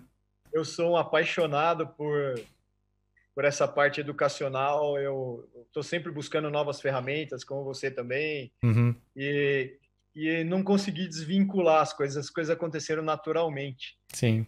Mas eu acho que o grande o grande salto foi quando a gente conseguiu, num primeiro momento, reunir 40 professores do estado de São Paulo, das grandes universidades, num encontro que a gente chamou Opinion Leaders Health, que aconteceu lá em Dayatuba, uhum. que o, o, Renato Mioto me ajudou a organizar, foi Sim. sensacional, e que culminou com um churrasco na casa dele e tal. então, isso criou uma união, porque o que, que acontecia aqui, Rui? Os professores não podiam ensinar nos cursos de especialização técnicas ultrassônicas, uhum. porque não, não existia nada, o, era tudo produto caro, Sim. ou os que tinham nacionais eram de baixa qualidade. Exatamente. Então, quando a gente fez essa proposta de trazer uma coisa de qualidade, num preço justo, uhum. de acordo com o que o pessoal da América Latina podia pagar, todo mundo se empolgou com o projeto. Uhum. Né? Então, todos os professores da USP, Bauru, Ribeirão Preto, São Paulo, Unicamp, Unesp Araraquara, Araçatuba e os professores das particulares se envolveram com isso. Uhum. Inclusive, não só na parte educacional, mas na parte de pesquisa, né? Exatamente. E tanto é que a, USP Bauru, a USP São Paulo, é, Ribeirão Preto, todos, todas as universidades, todas, têm trabalhos com os nossos insertos. É, né? começa, já tem já há muita coisa publicada sobre, sobre os insertos da, da Health. É. E, e num segundo encontro, no ano seguinte, Rui, a gente começou a convidar as pessoas uhum. e vieram pessoas do Brasil inteiro. Foi assim, foram mais, foram quase foram mais de 100 professores do Brasil inteiro. Olha só, incrível. É. é. E, o, e, o, interessante é, é, que quando a gente fez o primeiro, é, eu liguei para uma professora e ela falou assim: Mas quem que vai? é, porque meu marido, como é que vai funcionar? Eu acho que meu marido não vai gostar que a gente vai ficar no hotel. Aí, aí eu pensei, cara, por que, que a gente não faz um separado, né? Sim. E fizemos para homens ah, foi? homem. Né? Os homens, Os homens gostam de bater papo informalmente, sim, sim. de tomar cerveja, tomar cerveja, de, tudo, de churrasco e tal. e as mulheres gostam de um jantar mais requintado, uhum. Gostam de todas bonitas, maquiadas. Sim. Então, e nós fizemos separado e deu super certo. Um opinion leaders homens e outro opinion mulheres. leaders mulher. Incrível, incrível. Até, é, até nisso mas... inovaram. mas agora a gente tem conversado bastante, porque a gente tem um distribuidor lá na Argentina, uhum. que é a Mega Dental. Sim. E tem um, um, uma pessoa que é maravilhosa, que trabalha na Mega Dental, que é o Daniel Patanelli. Uhum. É uma pessoa, quem conhece ele sabe disso, ele cuida de toda a parte né, de, de marketing e de contato com os professores. E a gente está tentando programar, Rui, vamos ver se talvez para o ano que vem, um Health, Opinion Leaders Health Latinoamérica. Olha só, então isso vai ser, vai ser uma coisa em grande, não é? Vai ser único. É, é. vai ser único. E, e para a gente ter a oportunidade de ficar um final de semana. E a ideia é ser no Brasil ou vai ser na Argentina? Então, a gente está decidindo. Ok. Mas você sabe que os brasileiros adoram ir para a Argentina. É, exatamente. Adoram, adoram, adoram. Sim, e... não, não perdem uma oportunidade, uma oportunidadezinha para ir e é, claro. Então, quando eu conversei com alguns professores brasileiros que a gente estava pensando em fazer na Argentina, todo mundo já. Já. Oh, o sorriso já foi até a orelha, não é? Exatamente. Entendo. Tomar um bom vinho e tal. E, e, e, vamos ver. Talvez a gente faça alguma coisa.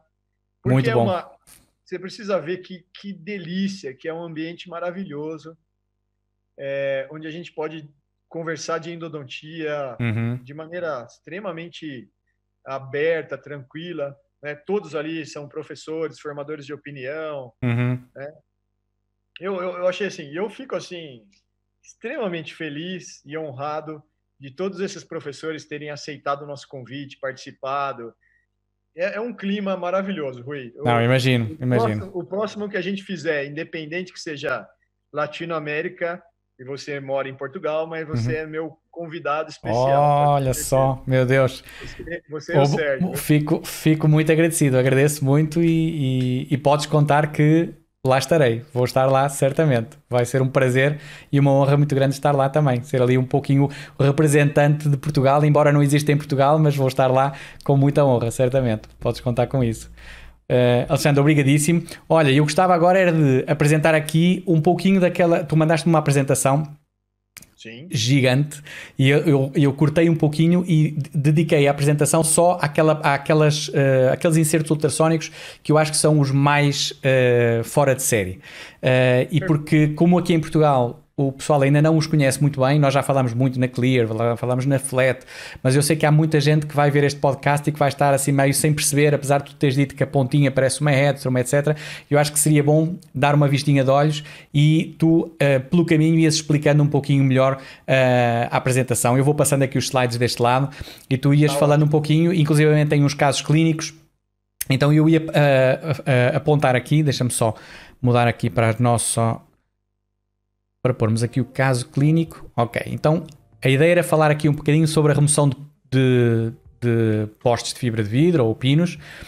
E então aqui as, as primeiras que, que, tu já tinhas falado, já tinhas falado na Finder, tinhas falado na Killer e tem também a E2D, não é? Exato, são, são três opções né, uhum. de insertos para remoção de pino de fibra, sendo que a Finder ela tem esse pescoço mais longo uhum. e um diâmetro de ponta tão pequeno, quase, né? Quanto a E2D. Que é o tamanho mais ou menos de uma, de uma Gates número 1, não era o que tinhas dito, que a Finder Gates tinha? número 1. Ok. A E6D já é, como a imagem mostra, um inserto um pouco mais volumoso. Uhum. Então, se você tem um pino, um pino de fibra de dente anterior um pouco maior, é melhor você é, trabalhar com um inserto mais calibroso. Ok. Né? E aí, conforme você vai é, penetrando no canal, né, Rui? Uhum. E o pino vai ficando cada vez mais delgado, delicado, e aí você pode ir trocando o inserto. E reduzindo um pouquinho a dimensão do mesmo e trabalhando com. Exatamente. Okay. Isso ajuda bastante. Claro. Né? Agora, Rui, uma coisa muito importante é o seguinte: é, a gente preconiza uma técnica que eu não, uhum. eu não sei, talvez você utilize uh, a mesma. Eu acho que é, agora é uma, um bom momento de bate-papo. Uhum. Né? É, o pino, para você conseguir desgastá-lo, você tem que estar tá sem água. Isso. Só que você não pode permanecer por muito tempo. Exatamente. Então você tem que trabalhar como se estivesse dando pequenas bicadas, tch, tch, tch, uhum. umas 15 no máximo, uhum. aí para. Liga a porta de água, refrigera a caneta, o uhum. inserto, lava tudo aquilo para você, inclusive, poder visualizar melhor e saber se você está na direção correta. E aí volta outra e vez. Você, e aí você volta, uhum. fecha a porta de água e volta a trabalhar seco. Exatamente. 15, 15 bicadas, água, seca, visualiza, uhum. volta. Até você. Não existe outro método que eu conheça, Rui, uhum. Que não seja esse de desgaste. Esse, claro. É, eu também não. Eu acho que para estes pinos de fibra de vidro, que são conforme eu dizia, os dos maiores desafios que o, que o médico dentista tem e que até hoje não havia assim nenhuma técnica nem nenhum instrumento que fosse tão confiável como este, como este aqui, não é? Porque no fundo a grande vantagem que os ultrassons têm em face às outras alternativas é que nós vemos o que estamos a fazer, não é? Como porque o, o, o inserto não, não não é a mesma coisa que usar uma broca, que temos a cabeça da turbina ou a cabeça do, do, do contra-ângulo que acaba por ocultar a visão uh, e a gente vai conseguindo avançar com um corte bem mais controlado, não é? Bem mais levezinho, de maneira a não, a não fazer asneira. Então eu vou passar aqui. Nesse, nesse aspecto, eu, eu acho a Finder é, muito boa. É excelente. Quando você fala de visualização, uhum. como ela tem uma haste longa e fina, uhum. quase que paralela, não tem nada atrapalhando o seu campo de visão. Né? Exatamente. E como o diâmetro dela é equivalente ao diâmetro de uma Gates número 1, então ela é bem delicada e, e você consegue inclusive trabalhar em molares com ela. Né? Sim, sim, sim, sim, sim, sim. Não, eu acho que ela é fantástica porque e até hoje é o único instrumento que eu consegui em que eu conseguia diferenciar muito bem o que é que era a fibra de vidro do que era a dentina, não é? Em que muitas vezes com outros instrumentos nós tínhamos que fazer um pouco naquela de tentativa e erro. Vamos avançando um pouquinho, ok, deixa ver se eu cortei no sítio certo ou se já desviei um bocadinho. Uh, e com esta não, com esta a gente consegue ver exatamente onde é que está a trabalhar e nesse aspecto é fantástico. Este caso é de quem, uh, Alexandre, este que estamos a ver agora? Esse, esse caso é do Bruno. Uhum. Bruno Cruzeta, é, não é? É, do Cruzeta. Eu, eu, eu coloquei os casos do Bruno porque, assim, primeiro que ele é um menino que está trabalhando com a gente há uhum. cinco anos, quatro ou cinco anos. Ele tem 20 anos, eu tô com 50, Rui. Ele tem 30. Sim. ele tem 20 anos menos que eu. Exatamente. Né? Eu sei o que isso é. E, e ele já está. Ele foi fazer o doutorado sanduíche com o Renato Menezes lá em Houston. Ele é um, é um menino bastante diferenciado Uhum. Não só na parte profissional, ou seja, trabalha muito bem, atende os pacientes com uma, uma gentileza, um carinho, que pouca gente faz, né? Uhum. Mas ele é muito competente do ponto de vista científico e, além de tudo, é muito boa pessoa, é uhum. bom caráter, menino, gente boa. É meu irmãozinho mais novo, né? A gente brinca. Outro dia ele falou assim: Ah, o Capelli é meu pai, não sei o que. Eu falei, não tenho filho da cidade, garoto. Exatamente. Mas a gente, a gente tem uma amizade muito grande, um respeito. Ele escuta muito o que a gente fala, e isso é muito uhum. importante, porque afinal a gente tem um pouco mais de experiência, né? Exatamente, lógico. Então, até para para valorizar e ele está trabalhando com Não, e ele tem casos meu... muito bonitos. Eu já vi vários casos é. dele, ele tem casos muito, muito bonitos. Porque, Rui, eu em 2019 parei de trabalhar no consultório. Uhum. Foi só em, dois, só em 2019? É. Olha, eu julgava que tinha sido há mais tempo. É, assim, com, ah, com esta aventura toda, tu ainda conseguiste fazer tudo isto uh, uh, combinando clínica com, com empreendedorismo. Eu julgava toda que. Segunda, toda segunda-feira eu atendia os pacientes, até porque eu, na, era o meu, meu primo, que era meu sócio na clínica. Sim. Né? E, e aí, o que, que aconteceu? Em 2019, a filha dele, a Lívia, uhum se formou em odontologia, terminou a especialização na USP em Ribeirão Preto em Endo. Uhum. E aí eu disse, agora eu posso passar o bastão. passar, a, passar a bastão e agora que ela continua no teu lugar. É. E, e aí eu parei porque estava já estava ficando muito complicado. Sim, ah, eu imagino que sim. Eu, eu, eu, eu julguei que tinha sido até há mais tempo atrás, porque de facto, com toda esta aventura e tu acabas por viajar muito, não é? Tanto no Brasil como para fora. Uh, isso deve ficar bem complicado uh, conciliar clínica com, com parte uh, de empreendedor, não é? Parte empresarial é, fica, fica difícil. Mas te confesso que eu adorava, viu? Pois não sei é. não se daqui, daqui uns 10 anos, se eu tiver mais tranquilo, se eu não vou. Exato, vou voltar, voltar, voltar, outra vez, não é? Estar atrás do microscópio, fazer ali o caso, aquele caso bem tranquilo. Na verdade, assim, a gente para o consultório, mas na especialização, é uhum. é que eu, eu, a gente tem uma especialização, é, a todo momento você continua trabalhando. Ah, professor, não acha o canal. Sim, né? lógico, lógico, lógico. Ah, professor, você acaba. Deixa eu sentar um pouquinho até uhum. para matar a saudade, né? exatamente, exatamente. E continua trabalhando. Claro. Então, vejam, é, mostrando aí as imagens do Bruno, né? Sim, sim, sim, sim. É, é uma técnica de paciência. É. É, desgastar aos poucos, parar, lavar, visualizar é, a diferença do, do, que é o pino e do que é dentina. Uhum. Né? O ideal, na minha opinião, é que todos os pinos, quando você umedece, ele deveria mudar de coloração. Sim. Para facilitar a nossa vida. Isso seria. Seria uma ajuda muito grande para nós. Isso seria uma, ajuda, uma ajuda muito grande, né? Uhum. E aí o pino totalmente removido e depois do pino foi utilizado inclusive a clear, né? Uhum. E aí o caso já finalizado. Já finalizado com, com... o pino instalado né? muito da bom. forma correta. Muito bom. E um caso super um, minimamente invasivo, não é? Ou seja, nota-se que casos destes que a gente via, às vezes resolvidos, é certo, mas em que a raiz estava completamente estourada, porque com broca, com tudo, porque o clínico chegava a um ponto em que ia com tudo para tentar ver se conseguia remover aquele, aquele pino, não é? É, e, eu, um caso difícil, porque todo molar é, é mais complexo para você de trabalhar, uhum. tirar pino e, né?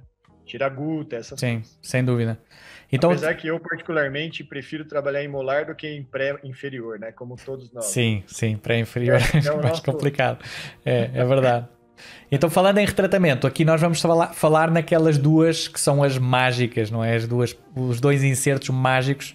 Uh, inclusive já tem muita publicação não é? sobre, o, sobre a utilização das duas. Rui, por que, que você não quis mostrar o seu vídeo aí, tirando. Ah, eu não, eu tirei esse, não ia estar a mostrar aqui no podcast o meu próprio, o meu próprio videozinho, tirei esse e esse ah, fica para outra ocasião, fica para outra ocasião. Mas fiquei, mas fiquei muito honrado por ver que ela estava na tua apresentação, não haja dúvida nenhuma. Mas... Tá lá, tá lá, porque é, é, é, a, é o vídeo de toda aquela sequência de fotos, basicamente. Sim. É, então, acaba por mostrar um pouquinho, também, sim. Né?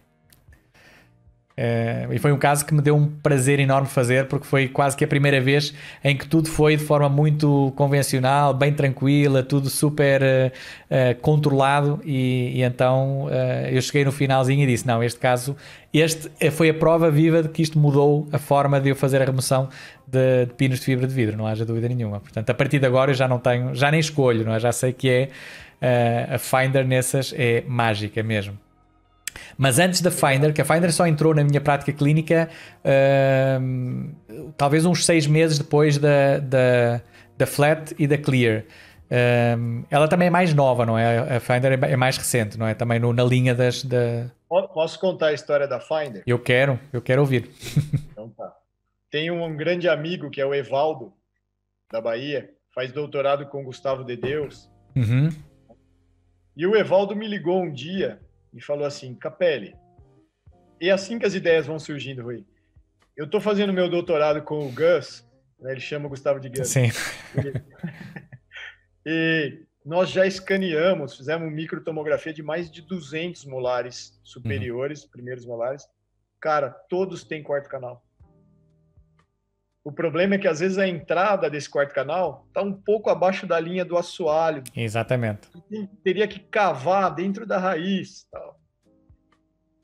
E não tem kit para fazer isso. Uhum. Desculpa, não tem inserto para fazer isso, não tem nada. Vamos trabalhar nisso, Capelli. E eu falei, genial, Evaldo, a sua ideia é ótima. Deixa comigo que nós vamos trabalhar aqui. E eu já estava trabalhando no inserto uhum. para remoção de pino de fibra. Quando eu desliguei o celular, na hora veio o mesmo inserto, que não tinha o nome de Finder ainda. Uhum. Estava sem o, o, nome de batismo lá. Sim. Era só um, um projeto que já tinha. Era um protótipo, na verdade. Uhum.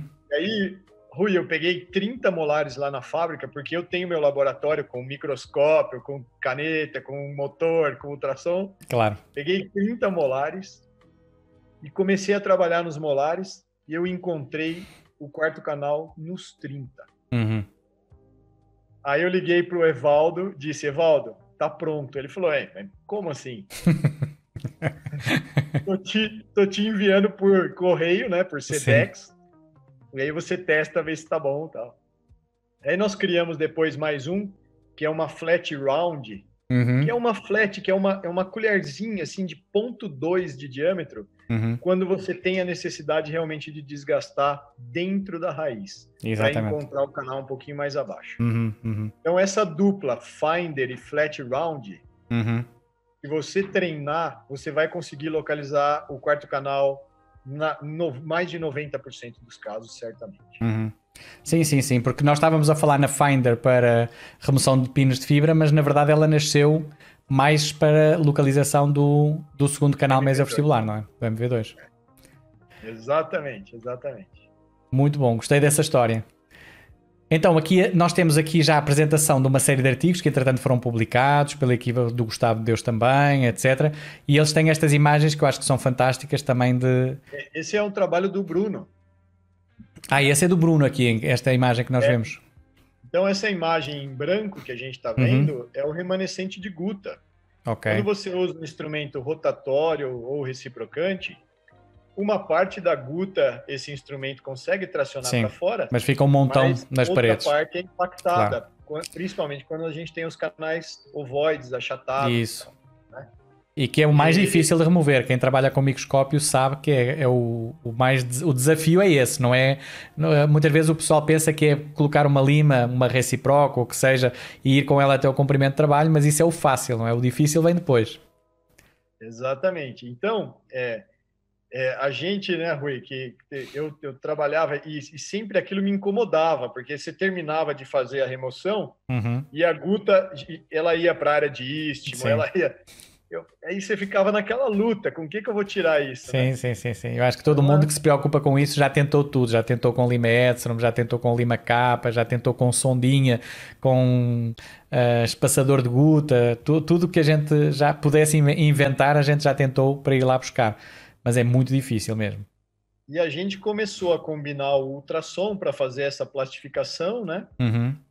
Mas é, sem uma área retentiva, ou seja, um inserto liso, ele não tem uma capacidade, ele acaba também jogando guta para as laterais e não Isso. traz essa guta. Uhum. E aí nós fomos trabalhando, fizemos design de colher, uhum. né?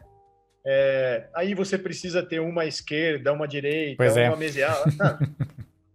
e, e, aí, até chegar no ponto de fazer a Clear, que é um design super simples, é um, é um cone. Claro, que é esta que a gente é. está a ver aqui, não é? Que esta já é black, não é? Eu acho que eu tenho ainda são, ainda são só prateadinhas, não, tem, não tenho ainda é. o black e o gold. E eu te explico depois o porquê do black e do gold. Uhum. É, mas é um, é um cone e, e, essa área retentiva, que é a, a, a extremidade superior do cone, uhum. é o que faz a retenção da guta para que você penetre, né, termoplastifique essa guta e traga ela para fora. Uhum. É, é, uma ideia bem simples, na verdade. Sim, mas é super eficaz, é, mas, porque inclusive ela dá para trabalhar com ou sem ultrassom. A gente às vezes até usa no, dá um toquezinho no pedal para, para termoplastificar um pouquinho, depois tira o, o, do pedal e trabalha só manualmente, como se fosse um instrumento só para raspar um Exato. pouquinho as paredes. Portanto, acaba por, por juntar o, o, o melhor dos dois mundos. O que você está falando é muito importante do ponto de vista clínico. Uhum. É como utilizar, na verdade, né? Então, um primeiro momento, eu tô com aquela guta totalmente rígida, que o, às vezes até o instrumento rotatório ou reciprocante tem dificuldade de penetrar, né? Isso. Então, eu conecto o inserto Clear Sonic no ultrassom, corto a porta de água, a irrigação, e, e piso e penetro nessa guta. Ela já inicia a plastificação da uhum. guta e eu faço um movimento como de lateralidade. Uhum. Eu entro e raspo a parede. Isso. Entro em várias direções. Uhum. Sim, porque aí a gente pode ir nas direções todas do canal, não é? Contra as paredes. Com o passar, do, você vai fazer isso alguns, alguns segundos, uhum. mas acontece que a guta começa a ficar plástica Sim. e aderida na parede. Exatamente. E fica ali meio colada, difícil de chegar lá. E esse é o momento de você ligar a irrigação uhum. E deixar o próprio fluxo hidrodinâmico ajudar a remover, porque uhum. a guta ela volta a solidificar um pouco Sim. e ela sai em pedaços. Exatamente dependendo da obturação, se ela não está muito, não foi feita uma termoplastificação, é Sim. uma condensação lateral, um coreano, Sim, fica mais fácil, claro. Quase que toda, né? Uhum, uhum. Aí algumas pessoas podem falar, que é uma pergunta muito comum, Rui, nos, nos cursos, mas eu vou usar água? Água normal? Uhum. A periodontia aqui da USP faz uma coisa extremamente simples para usar nos pacientes, né, como rotina. Se você tem um reservatório de água, põe a água uhum. e dê algumas gotas de hipoclorito, água sanitária, hipoclorito Sim. de sódio. Uhum. É o que a gente faz para tornar qualquer água isenta de micro-organismos e até potável. Uhum. Né? Uhum. E aí você pode usar essa água. E depois, é claro que você vai usar a, o hipoclorito, a sua solução irrigadora tal. Exatamente. Esse é um primeiro momento que você está tirando aquela massa de gutapercha e uma parte do cimento, Rui, inclusive, uhum porque a Clear você consegue fazer uma micro raspagem na parede. Isso. E aí você tira um pouco do cimento também que está aderido às paredes, o que facilita depois a ação, tanto do hipoclorito como do ETTA. Sim, sim, sim, sem dúvida, sem dúvida.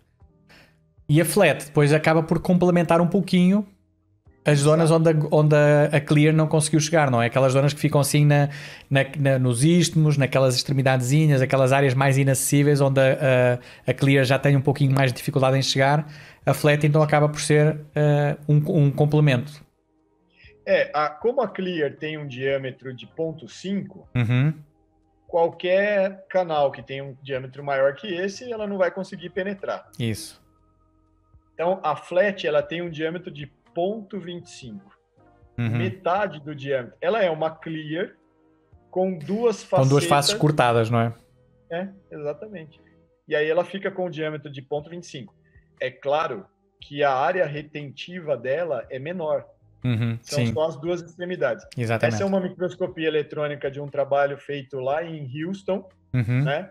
Vai ser publicado agora no Journal of Endodontics ela tá suja assim porque eles testaram. Usava, levava no microscópio eletrônico de varredura, uhum. fazia a imagem. Então, essas, essas é, imagens aderidas aí uhum. são remanescentes de guta né, após a utilização. Okay. Então, para ver durabilidade, para ver a manutenção da geometria, assim por diante. Exatamente, exatamente.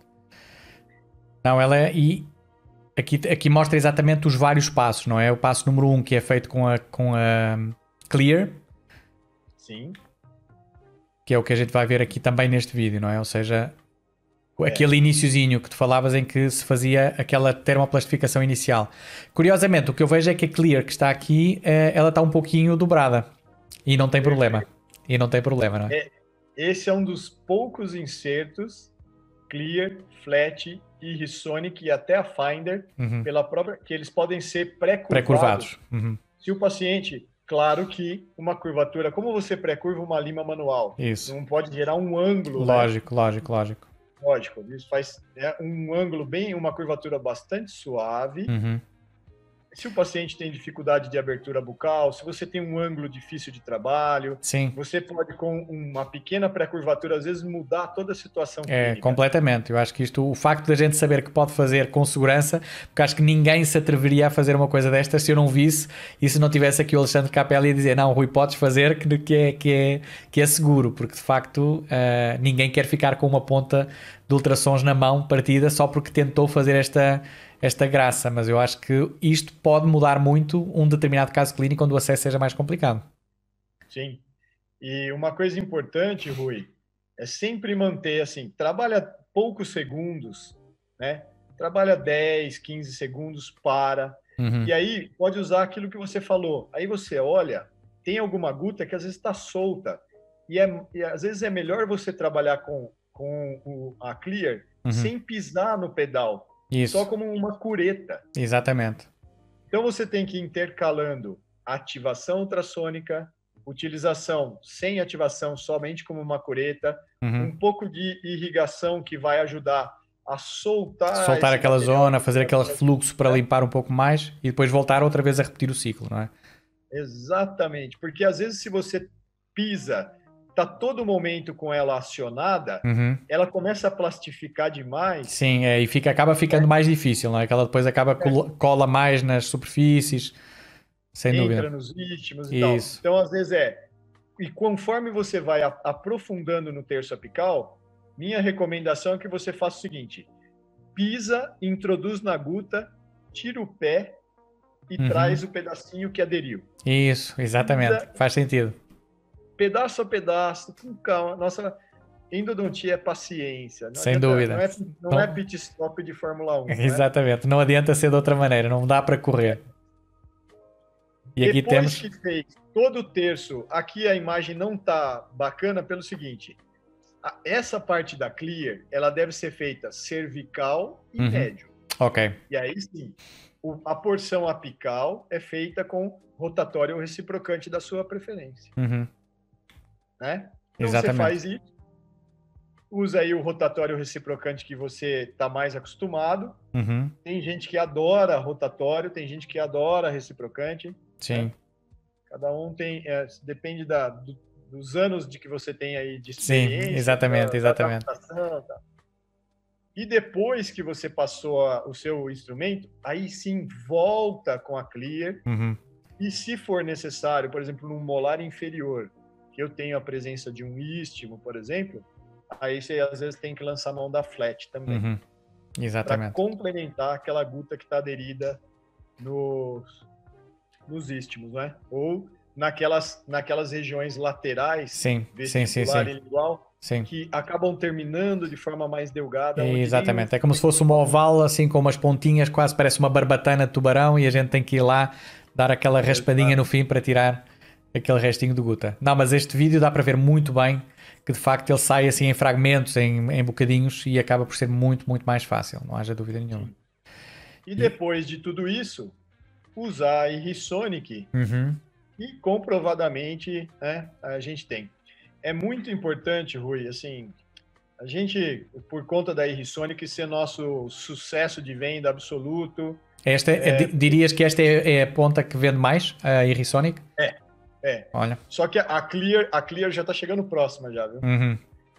Então tem trabalho assim, é muito importante ler a metodologia, não só o resumo do trabalho científico, uhum. mas a metodologia, material e método é fundamental. Sem dúvida. E lendo, e lendo a maior parte desses trabalhos, nenhum deles, Rui, menciona qual foi a potência utilizada. Nos trabalhos de PUI, uhum. você pode procurar, não tem a potência. Sim, sim, sim. Tanto sim. é que nós que é um, fator, uma... que é um fator primordial, não é? Nós agora, depois desta conversa que nós tivemos, chegamos à conclusão que isso faz toda a diferença, não é? Sim, faz toda a diferença, Rui. Porque você pode estar com o melhor equipamento, o uhum. melhor inserto, se ele está numa potência inferior à potência ideal claro. de trabalho, não vai funcionar. Não, não vai funcionar, exatamente. E, e, na minha modesta opinião, o que pode ter acontecido na maior parte dos resultados negativos uhum. foi erro na escolha da potência. E outra coisa que o Van der Slaus né, uhum. falou é o direcionamento, a posição de vibração. Sim. Qual é a direção? Se você tem um, molar, ele tem que a caneta tem que estar posicionada no longo eixo do istmo. Uhum. Ou seja, a vibração tem que acontecer de vestibular para lingual. Sim. Se eu estou trabalhando no, no, incisivo, a caneta tem que ficar posicionada Exatamente. nessa direção. Conforme eu vou caminhando em direção aos posteriores, uhum. eu tenho que ir mudando um pouco a posição da caneta para que eu obtenha a vantagem da vibração, da, do direcionamento de vibração. Uhum. Né? Porque a vibração vai sempre para no sentido da extensão da, da caneta para, para a frente e para trás, não é? Segue sempre Exatamente. essa direção. Exatamente. Ela é mais eficiente, ela é mais forte nesse sentido. Nesse, nesse sentido né? que no outro. Uhum. E, e, é nítido isso. Se você pegar um molar e colocar a caneta em posição mesio-distal e não vestíbulo lingual, uhum. você não limpa o istmo. Pois não vai, não vai funcionar, não é? É? Não vai funcionar nessa, nessa circunstância, não vai. Não vai. Faz sentido para você? Sim, faz sentido, faz sentido. E isso já foi, é, inclusive, publicado pelo Luke, uhum. né? É, eu falei Vanderslaus porque o, o Marcos Só, que é um grande amigo. Sim, sei. Fez um ano lá. Exatamente, ele teve com ele, sim, sim, sim, é verdade. Vanderslaus, né?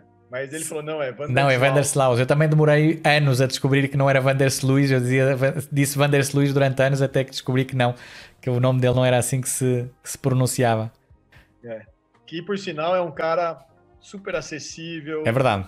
É verdade. Ele foi, ele foi meu convidado no, no congresso online que ele fiz em 2015. Foi o primeiro mesmo que eu fiz. E foi uma pessoa fantástica, muito acessível. Eu nem o conhecia pessoalmente, portanto, foi uma pessoa mesmo, mesmo que, que me ficou na memória de, de, do simpático que era e da pessoa acessível. Ótimo. E este, este, só para finalizar, que este é o último slide, é, o, um, é, é um, um, estudo clínico que vai ser publicado ou já foi publicado este aqui? Já foi publicado no International. Uhum. O, o, é um trabalho feito em, lá em Bauru, né? Na uhum. USP Bauru. Do, é um trabalho do Ricardo Bernardes, de Brasília, que é, fez um pós-doc com o Rapassalo. Uhum. É, então, aqui, nós temos nesse grupo 1, foi utilizado uma sequência pro-taper retratamento. Sim. Então, o que nós podemos observar aí em vermelho é o remanescente de Gutapercha. Exatamente, ou seja, a gente consegue confirmar bem a diferença entre os vários grupos em que eles utilizaram uh, limas Edstrom, uma Reciproc R50 e aquelas três que nós temos no meio são as Irrisonic. É, então no grupo 1, por exemplo, uhum. é ProTaper retratamento, no 2 foi utilizado após o ProTaper retratamento uma Irrisonic. Ok. No grupo, no grupo 3, que seria. Ah, certo, já, já entendi, já entendi, ok. No grupo 4, R50 mais Irrisonic. Uhum. No grupo 5, Lima Manual.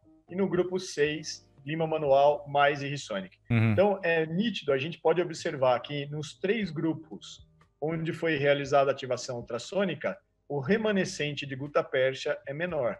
Sim. É claro que no grupo 4, onde a gente vê aqui quase nada de Guta remanescente, né, uhum. né, que é a sequência R50 Reciproc mais Irrisonic, foi a combinação mais eficaz. Mais eficaz, claro. Porém, tem algumas coisas interessantes aqui, não é, Rui? Se você observar o grupo 6, uhum. onde foi utilizada a lima manual mais Irrisonic, o remanescente de Guta é menor do que do, no, no grupo 1. Exatamente. Verdade. Não é? de, deixa, deixa o pessoal a pensar, não é? É, então, vamos. Né? Então, assim, talvez é, em termos de limpeza mecânica, remoção de material obturador né, num retratamento, a combinação aí de lima manual e ultrassom, depois, né, uhum. Lógico que a mais eficaz foi reciproc e ultrassom. Isso. Mas se tivesse que escolher entre usar uma lima manual e ativar ultrassonicamente ou só um instrumento é, de retratamento, uhum. né? Sim. Que, porque parece, sim, por sim, esse sim. trabalho, Exatamente. que ela é uma, é uma, uma sequência mais efetiva. Sem dúvida, sem dúvida. É. Excelente. Bem, este, este, as imagens são muito claras e dão para ver realmente qual é que é quais é que são as diferenças e, e, é. e, são impressionantes. Esse trabalho é muito interessante porque ele tem também, a gente não colocou aí, até por uma questão de tempo, eles têm, ele tem as microscopias eletrônicas de varredura. Ah, de ok. É. E que acaba por, por dar, aí, dar uma outra dimensão, não é? Aí é uma outra dimensão que, que, que se consegue ter. É porque aí Fantástico. a gente está vendo as imagens de microtomografia, mas ainda tem uhum, a complementação. As outras, né? claro. Fantástico. cervical, médio e apical. Exatamente. Muito bom. Excelente. Alexandre, olha, Eu uh, estou rendido Aliás, eu já estava, eu já estava rendido, mas, mas estou rendido à, à história que tu, que tu nos trouxeste e, à, e de facto a esta aventura que tu nos contaste e que tiveste a amabilidade de partilhar connosco. Sem dúvida nenhuma, uh, só, só te posso agradecer a tua disponibilidade de tempo, de estar aqui neste bate-papo durante quase duas horas, estivemos a picar quase as duas horas, portanto passaram, passou rápido. Normalmente eu aponto sempre para fazer uma hora, uma hora e pouco, mas a, a, conversa fluiu de tal maneira que nós acabámos por chegar quase, quase às duas horas. Portanto, eu só tenho mesmo que te agradecer uh, e, e, e, basicamente. Uh, uh, esperar que este podcast possa também servir para que aqui em Portugal te conheçam um bocadinho melhor, conheçam a tua história que é realmente super interessante, o teu percurso é fora muito atípico e fora do normal e nesse sentido acho que é uma história de vida muito, muito interessante. Uh, e ficamos todos, porque eu sei que este podcast vai abrir também o apetite a muita gente aqui em Portugal e na Europa, portanto ficamos ansiosamente à espera de ver a Health também aqui em Portugal. E, e, e, certamente nos vamos encontrar em breve no Brasil ou em Portugal, quando esta situação do Covid passar finalmente, que já ninguém consegue aturar isto mais e que volte tudo à normalidade para que nós nos possamos encontrar e possamos, uh, mais uma vez, uh, tomar uma cervejinha típica, tradicional de Ribeirão Preto, ou no Pinguim, Verdade. ou noutro local qualquer desses assim uh, bem emblemáticos de Ribeirão, para conversarmos um bocadinho mais. Fui. Eu aqui quero agradecer eu já te admirava bastante desde a época que você fez aquele congresso online, que foi uma revolução na odontologia, não é? Reunindo é, foi... professores de quem diria, é, quem diria que hoje que todo mundo está uh, agora com esta história do Covid, todo mundo a fazer congressos online, etc, etc, e, e no fundo acaba por ser um bocadinho uma, uma repetição daquele conceito. Eu fico satisfeito ao ver que de facto uh, o pessoal abraçou essa tecnologia e, e, ainda bem, fico, fico mesmo muito feliz que assim seja. E, Quando foi o seu primeiro congresso? O meu primeiro já foi em 2015, portanto já, já foi há uns, já foi há uns cinco há cinco anos, numa época em que ainda a internet não é o que é hoje, não dava para fazer, uh, digamos, estas transmissões ao vivo, não, nem, nem no Instagram, nem no Facebook, nem nada.